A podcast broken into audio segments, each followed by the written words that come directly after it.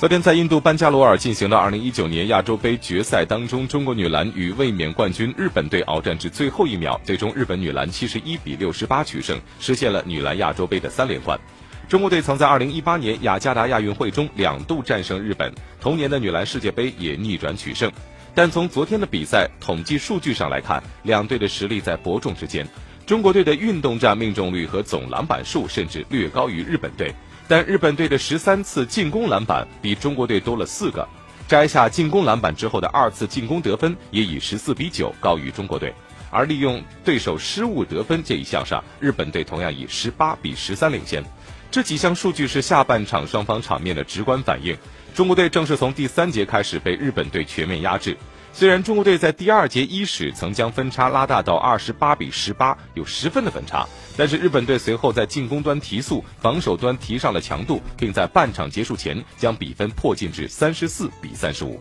下半场比赛，日本队攻防两端也越发的强势，身高仅一米六五的本桥菜子在进攻端无人可挡，不仅利用突破得分，也频繁吸引中国队内线防守球员，并多次在篮下形成以多打少的局面。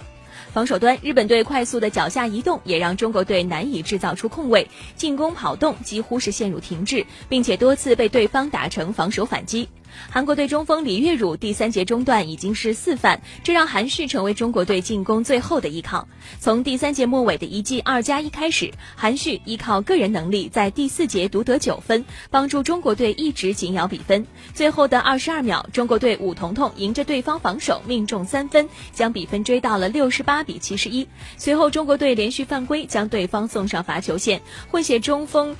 杜加夫莱。梦呃梦啊两罚不中，中国队收下篮板，但是少婷最后时刻的三分出手没有能够命中，中国队与冠军失之交臂。日本队的本桥菜子轰下全场最高的二十四分，另外还有八次的助攻，而中国队的韩旭则有十八分七个篮板入账。在当天晚上进行的三四名的决赛当中，澳大利亚队是九十八比六十二战胜韩国队，收获了季军。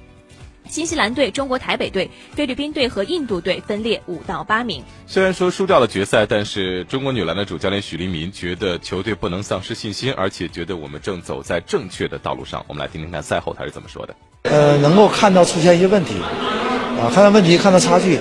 呃，就是这样。我同时我们也能看到希望。虽然人员不整齐，虽然有伤病，虽然对我们的我们的训练，我们的比赛。这个团队的凝聚力，我们是能看到这支队伍有希望，也是我们前面所有的努力是正确的，要不不会当成这样。所以，还是这支团队非常好嘛，呃，将来一定会站在领奖台上。